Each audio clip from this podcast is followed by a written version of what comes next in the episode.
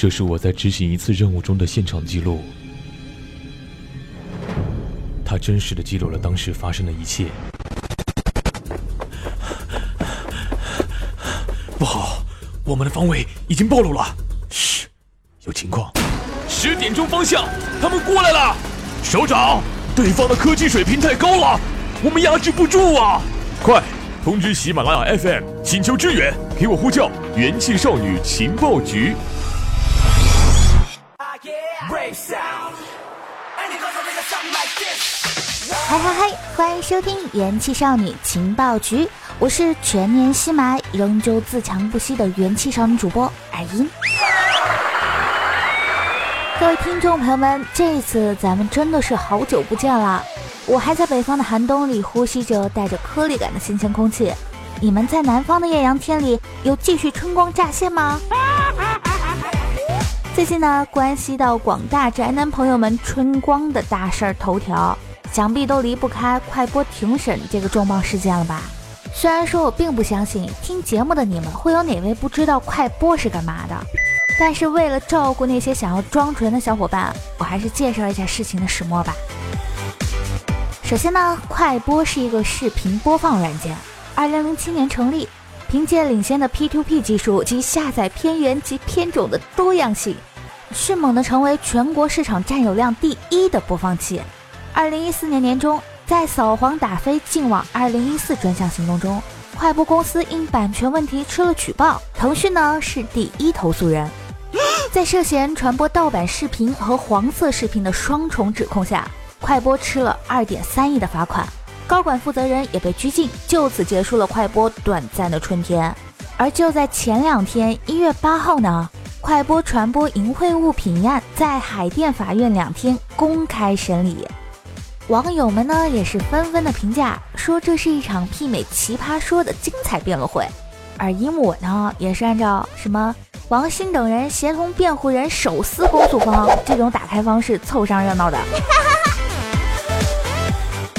关于谁对谁错这个严肃而较真的问题呢，已经有很多专家呀、学者呀、互联网对立方呀、同盟方呀发表了自己的言论，什么看法、观点之类的呢，我就不做评论了。今天我做这期节目的主要目的是想带着大家欢脱的感受一下互联网这场骚动的段子氛围。由于快播本身就是一个拥有广大粉丝群的公司，而这次的庭审呢又是完全公开透明的，这场史诗级的互联网事件，愣生生的是被网友们扩大成了一场全民的狂欢。首先呢，咱们简单的围观一下这精彩的部分辩论经典语录。以下播报的语录内容，为了娱乐效果，如有冒犯，反正你也咬不到我。公诉人说：“你知道快播可以播放淫秽视频，为什么不像优酷、土豆一样做自有视频内容，或者像百度影音一样转型？”王鑫回答：“我认为做技术并不可耻。”公诉人质问王鑫：“既然你们无法有效监管不良信息，为什么不人工注意观看呢？”王鑫回应：“如果这样的话，公司就开不下去了呀。”审判长问张克东。文件加了密，你为什么不解密呢？张克东听完愣了一下，竟无言以对。公诉人称，以淫秽关键词加快播进行百度搜索，搜索四千二百五十万淫秽色情线索；以淫秽关键词加暴风影音为关键词搜索，搜索出约五十万个搜索结果；以淫秽关键词加迅雷看看搜索结果，搜索出约一千七百万的线索。证明快播被关闭后，依然在淫秽色情方面存在很大的影响力。王鑫对于这种看法并不认同，他说这样的搜索是毫无意义的，建议试试以淫秽关键词加 QQ 进行搜索，看看有多少结果呀。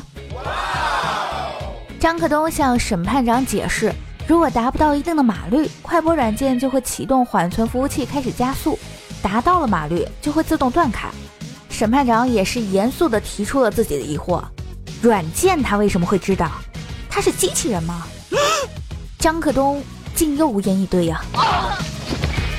王鑫又问公诉人说：“如果你听说快播是一个看毛片的软件，你会下载吗？”，公诉人没有说话。审判长说：“你就直接说观点，王鑫说：“我相信你是不会下载。那么我们快播是多了一个用户，还是少了一个用户呢？是少了一个。互联网企业用户是最重要的，谁动了我的用户，我跟谁急。所以快播也是受害者，而不是借淫秽视频牟利。那么接下来呢，我就和小伙伴们一起分享一下快播 CEO 王鑫在庭审过程中部分精彩的语录。王鑫说：“我谈自己的看法。”公诉人列举了这么多的证据，在我看来都有很多常识错误。公诉人通过搜索关键词说明快播和色情网站有关系，这是不合情理的。约炮不能成就陌陌的今天，假货也不能成就淘宝的今天。快播的工资不高，为什么这么多人到快播来工作？为什么在公安查封下，仍然有很多员工周末加班？为什么不问下这些员工为什么来加班呢？难道在违法的情况加班？难道他们知道违法还加入快播？这是不合逻辑的。公诉人存在很多逻辑错误、互联网常识错误以及偏见。色情网站不是互联网的主流，不信你找两个色情网站给我看看。快播无罪，众网友纷纷表示，王鑫硬生生的把庭审变成了布道会。在这场精彩的评审中，还有一个不可忽略的人物。那就是自带主角光环的王鑫的辩护人，这位辩护人可谓是整场的高强力输出，作为神一样的队友存在。接下来，王鑫辩护人的高能语录当然也是不能错过的呀。王鑫辩护人说：“不能因为有人用菜刀杀人了，就说菜刀公司有罪；不能因为有人用电脑犯罪，那就说电脑公司犯罪。如果这个逻辑成立，那么社会……”必定大乱。公诉人说：“为什么快播不改进业务？那为什么 QQ 和百度不去更改业务，不去终止微信业务，不去终止 QQ 业务？因为技术是没有标签的。快播曾经受到行政处罚，百度、QQ 也都受到了行政处罚。这些公司有变化吗？没有。辩护人不是说拉谁下水，我想说的是，技术的发展带来的一些不良后果是客观存在的。”但是这个不良后果就一定需要刑事手段处理吗？作为工具的开发者是不承担责任。做了这么多年律师，从来没有像今天这样想给被告人喊个冤。关于法律依据，公诉方引用的是主动传播。什么是主动传播？如果快播把不良视频放到自己空间，告诉网友我这有毛片，来我这看，这叫主动传播。可快播明显不是主动传播，快播根本不是互联网信息提供者。他就是干技术的。快播公司一直配合警方打击淫秽视频，屏蔽的四千多个不良网站，相当于国家有关部门七十多个月的工作量。莫名的心疼公诉人，真是一个能打的都没有啊！干不过辩护人怎么办？在线等，挺急的。由于王鑫辩护人超神的战斗力，迅速走红了网络，各种表情包也是新鲜出炉。还有万能的某宝，总是游走在商机的最前方呀！辩护人在庭审中使用的水杯，立马在淘宝火了一把。辩护人同款水杯热卖哟！在当辩护人指出国家版权的行政处罚告知书显示的是乐视网投诉的快播的时候，网友的情绪又推向了新一轮的高潮。某企鹅的公关总监也是深深的吐了一口气，把身上的锅甩给乐视了。乐视 CEO 终于在八点二十做出了反应，他说：“全球换新会刚结束，世界就沦陷了，真尼玛想念窦娥心疼薯片。”呵呵，涉黄案系因乐视向国家版权局投诉盗版侵权，智商新高度。乐迷们，咱们能背这口大锅吗？在这里小提一下。同名为乐视的薯片公司真的是非常无辜的躺了枪，不少网友在听到是乐视举报的快播，纷纷到乐视薯片的官微下怒斥乐视不是正经的薯片。没想到你是这样的薯片，听说你们举报了快播，为什么要举报呀？再也不吃你们家薯片了。你为什么举报快播？好好卖薯片不行吗？原来是你，再也不买你们家薯片。他妈就知道是你们干的好事儿，怪不得薯片做的那么黄。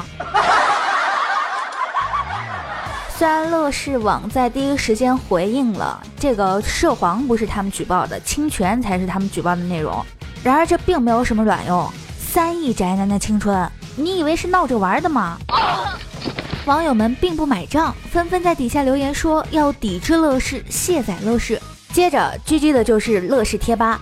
晚上六点的时候，无数网友开始在乐视贴吧上发，嗯，那那那那那种图，发种子 and 某度网盘。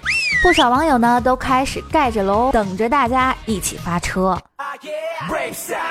最后呢，还是百度赢了。百度规定，四级以上的用户才能发言。好吧，你是 BAT，我不说话。